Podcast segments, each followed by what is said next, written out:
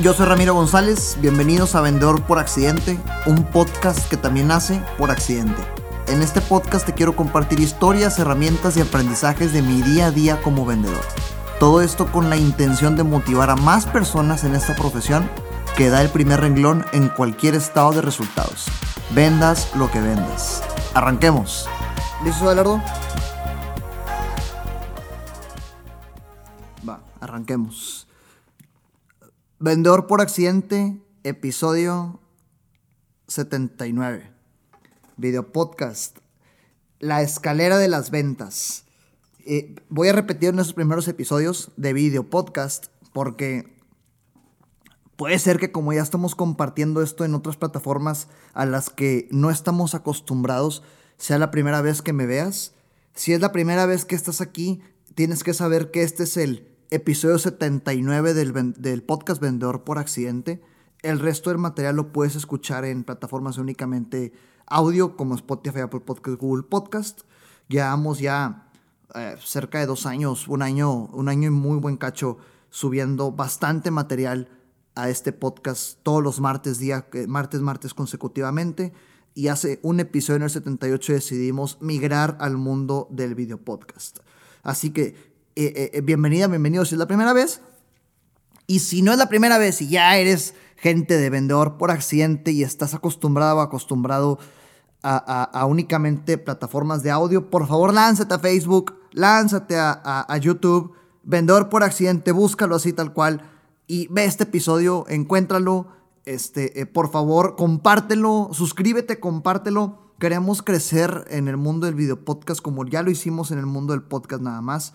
Y pues con tu ayuda, que ya lo logramos una vez, estoy seguro que lo podremos lograr más de dos veces. Arranquemos con el episodio de hoy.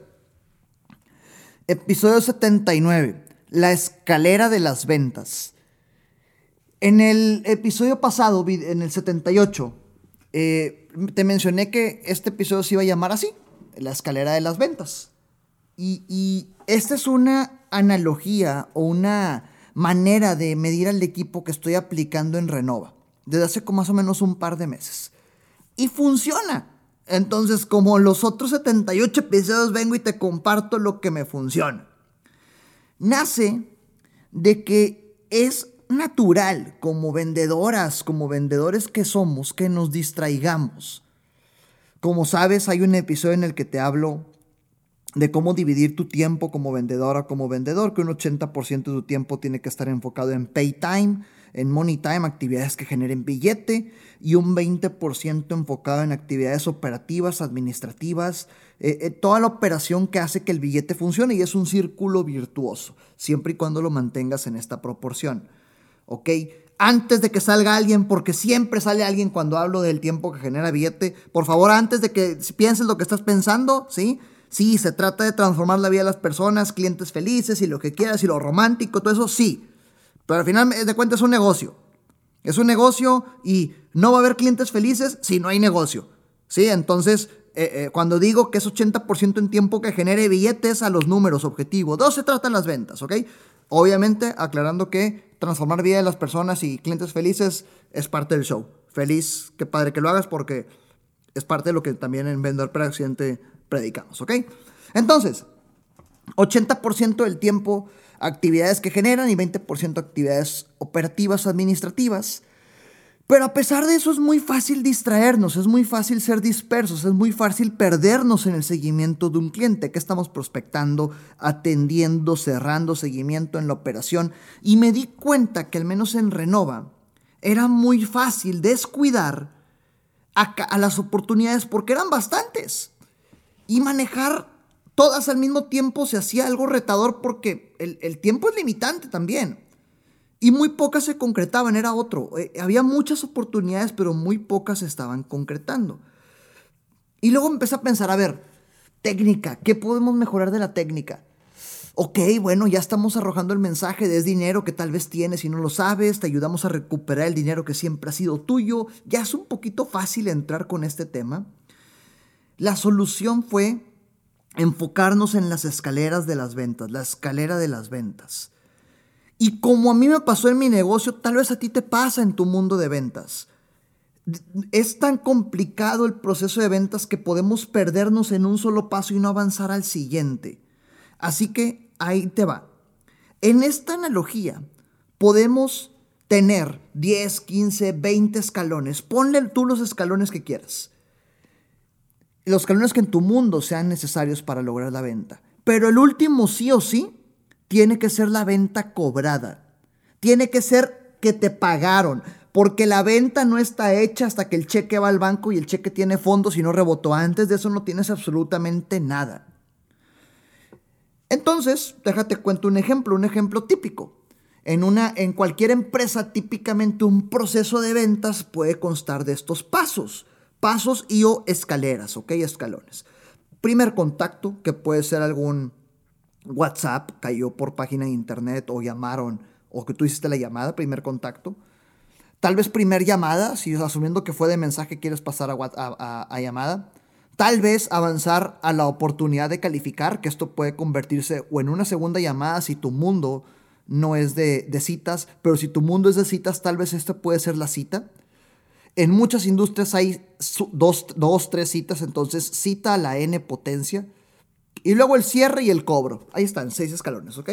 Contacto inicial, primera llamada, oportunidad para calificar, que puede significar segunda llamada o cita cita a la N potencia, cerrar la venta y el cobro. Aquí están los seis escalones, ¿ok? Así que si batallas en enfocarte, te pierdes durante el proceso, te frustras, haz estos seis pasos para tu negocio, para tus ventas. Pues y di a ver en mi mundo, ¿cuáles son estos pasos? ¿Cuáles son estos escalones con los cuales yo puedo dividir mi proceso de ventas? Ya te, los, te lo dije ahorita muy genéricamente, tal vez son esos, ¿ok? Ya que lo tienes, Solo hay que preocuparte de dos cosas. Dos cosas.